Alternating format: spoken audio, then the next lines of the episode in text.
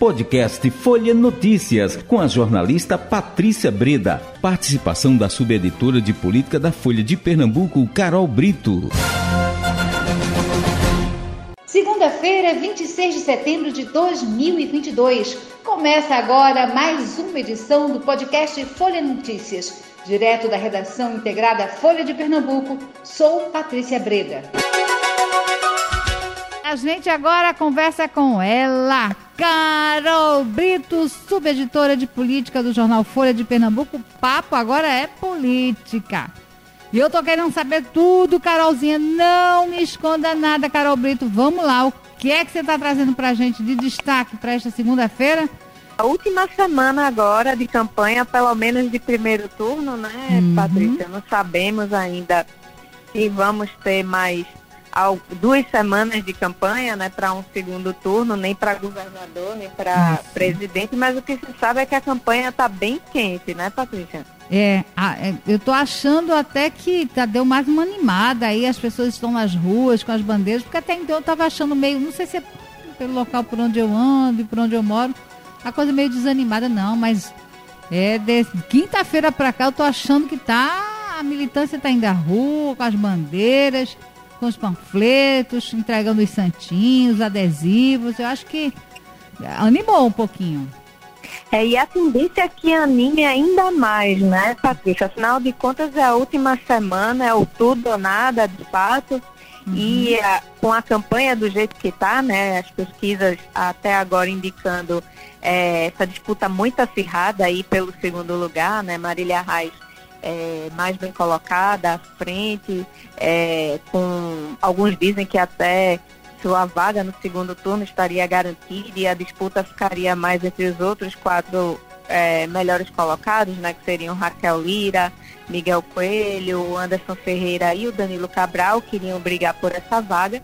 E com a disputa acirrada desse jeito, a tendência é que se intensifique ainda mais e que o eleitor também se envolva, né? Porque o que a gente vê é que o eleitor pernambucano ele está muito interessado, por exemplo, na eleição nacional, né? Essa eleição nacional que está bastante polarizada, está dividindo é, todas as, as atenções, né? Entre uhum. Lula e Bolsonaro, né? Que lideram as pesquisas e acabou que a disputa para o governo do estado acabou ficando em segundo plano, né? Essa, essa escolha do candidato a governador ficou mais para essa, essa última semana. Então a tendência é que pegue fogo realmente, viu, Patrícia? É. Ô, Carol, é, e aí você, aproveitando que você está falando aí no, no, nas possibilidades, né, de segundo turno, é, há quem acredite, aposte num segundo turno só com mulheres. Aí isso seria inédito, né? Eu acho na história do, do, da nossa história política isso seria inédito. Duas candidatas concorrendo ao, ao governo, disputando o governo, aí seria realmente na história. Eu acho que nunca aconteceu isso na história de Pernambuco. É, Pernambuco não teve nenhuma mulher governadora, né? Não teve uhum. nenhuma mulher senadora, são poucas as nossas deputadas na história, né? É, prefeitas também é, são poucas. É, então, é, essa questão do voto feminino ele vem crescendo, vem se intensificando. E é, a Marília Reis liderando é, as pesquisas e Raquel também muito bem é, colocada aí, se mostrando competitiva, tem essa tem quem aposte aí nessa tendência, né? Seria algo realmente inédito na política pernambucana, Patrícia. Então tem que, tem que aguardar. Vamos ver se o eleitorado pernambucano realmente vai querer aí esse segundo turno só de mulheres, né? É isso, vamos lá. Olha, todo, olha, olha quanta coisa, não é, para ser desvendada após essa, essa eleição. Esse primeiro turno, aí vai ter segundo turno, se são duas mulheres, olha, muita coisa, muita água ainda para rolar debaixo dessa ponte, né, Carol? Pois é, Patrícia. Agora eu sei quem não quer segundo turno de jeito nenhum, viu, Patrícia? E esse é o candidato a presidente da República, Lula. Hum. É, ele vai fazer um ato hoje em São Paulo, expectativa de que tenha até tapete vermelho.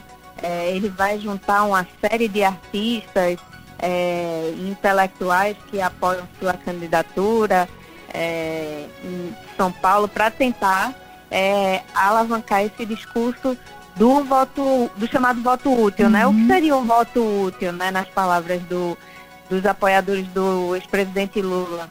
É, seria o voto do eleitor que não quer Bolsonaro. Ele quer que todos se unam para uhum. dar a vitória a ele no primeiro turno. E uhum. aí ele vai reunir hoje em São Paulo é, Caetano Veloso, vai reunir Anitta, Ludmilla, artistas aí de apelo é, popular, principalmente entre o eleitorado jovem. Então ele está fazendo essa aposta para tentar levar a disputa no primeiro turno. Em compensação, enquanto o Lula aí aposta muito no eleitorado do Sul e Sudeste, né? A gente já adiantou aqui que ele não vai voltar ao Nordeste no primeiro turno. Quem estará aqui amanhã é, será o presidente Jair Bolsonaro. Ele vai para Petrolina, uhum. aonde ele deve cumprir uma série de agendas que ainda estão aí um pouco é, sob um certo sigilo, é, não tem muita coisa ainda divulgada. O que se sabe é que ele deve fazer uma motociata é, às 9 horas da manhã, de Petrolina até Juazeiro. E também deve se reunir com lideranças evangélicas para um almoço ao meio-dia.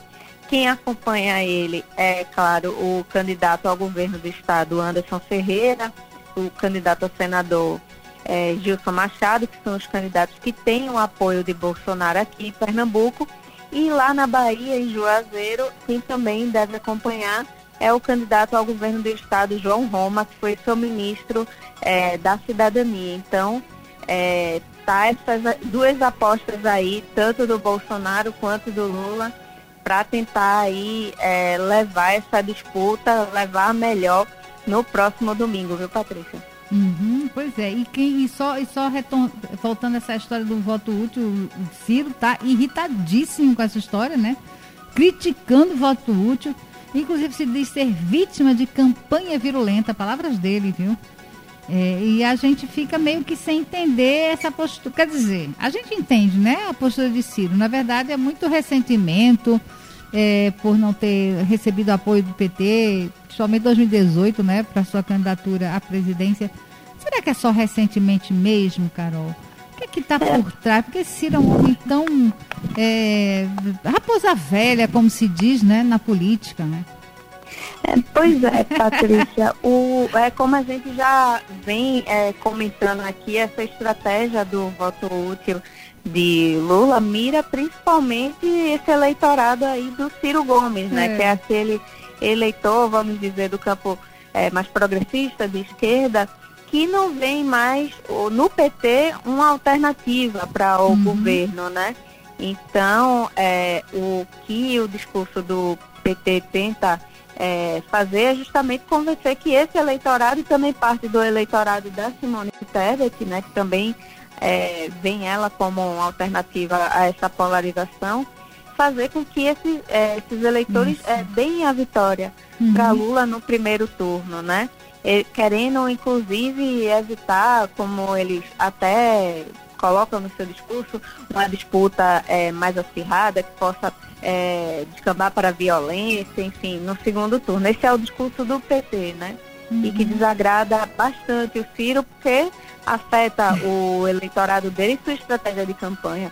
Na última sexta-feira, é, a gente conversou, por exemplo, com o coordenador da campanha petista, o senador Humberto Costa, e ele classificou como lamentável essa postura do Ciro Gomes, né? Ele disse que essa postura, inclusive, está deixando o Ciro Gomes até mesmo em maus lençóis, né? Que ele acredita que Ciro possa até ficar atrás de Simone Tebet nas intenções de votos, uhum. porque essa é, postura estaria mais é, atrapalhando do que ajudando o combate ao bolsonarismo, né? Então, essa também é uma outra linha narrativa que o PT está utilizando bastante para desgastar ainda mais a candidatura do Ciro Gomes, que está cada vez mais chateado porque está mexendo no eleitorado dele, né, Patrícia? Isso. Então, é, se o Ciro sai com a votação muito baixa nessa eleição, é, corre aquele risco da, de, como se diz na política, né? Você sair menor do que entrou de uma campanha. Isso é o que todo político, quando entra numa disputa eleitoral, não quer. Ele quer evitar, ele quer sair maior das urnas, né?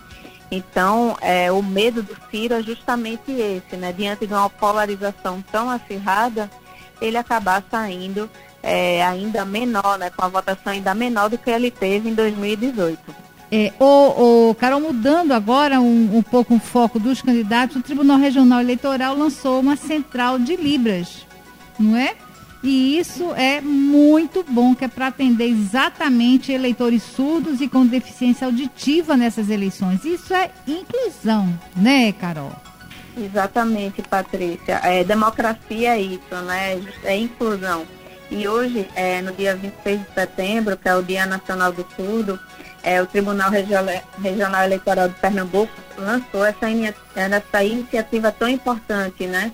é, será um atendimento que será disponibilizado nos próximos sábados e, do, nos próximos sábado e domingo, que são véspera e dia da eleição, que é justamente aqueles dias que começam a surgir justamente aquelas dúvidas, né, Patrícia? Estamos aí com o título eleitoral prontos a votar e aí começa a surgir é, aquelas, aquelas dúvidas sobre o processo eleitoral. Então, é, todo eleitor que tiver dúvida, é, independente é, de, de, qualquer coisa, ele vai poder é, acionar o TRE. No caso é, dos eleitores surdos é, e com deficiência auditiva, esse atendimento ele pode ser feito por um suporte de um intérprete de Libras via WhatsApp. No caso, ele fará uma chamada de vídeo com esse profissional e ele esclarecerá suas dúvidas. É bom até a gente deixar Patrícia, para os ouvintes da rádio, esse número, né? Que ele pode fazer a ligação para tirar essas dúvidas e para tentar é, fazer essa chamada de vídeo. No caso, é o, o número 8131949370. Só é esse eleitor procurar esse número e tentar é, agendar, fazer esse atendimento com o o profissional de Libras, que ele vai esclarecer essas dúvidas, é, tanto no sábado quanto no domingo. Esse eleitor que tiver qualquer é, tipo de incerteza sobre o processo eleitoral pode, ligar, que ele vai ter suas dúvidas esclarecidas. É realmente uma ferramenta muito importante, né, Patrícia? É isso aí, com certeza. Ô, Carol, eu quero agradecer demais a sua participação aqui com a gente e até amanhã. Eu que agradeço, Patrícia. Até amanhã. Chegamos ao fim de mais um podcast Folha Notícias. Perdeu alguma edição ou quer ouvir de novo? É só baixar os aplicativos SoundCloud, Spotify e Deezer e buscar pelo canal Podcasts Folha de Pernambuco.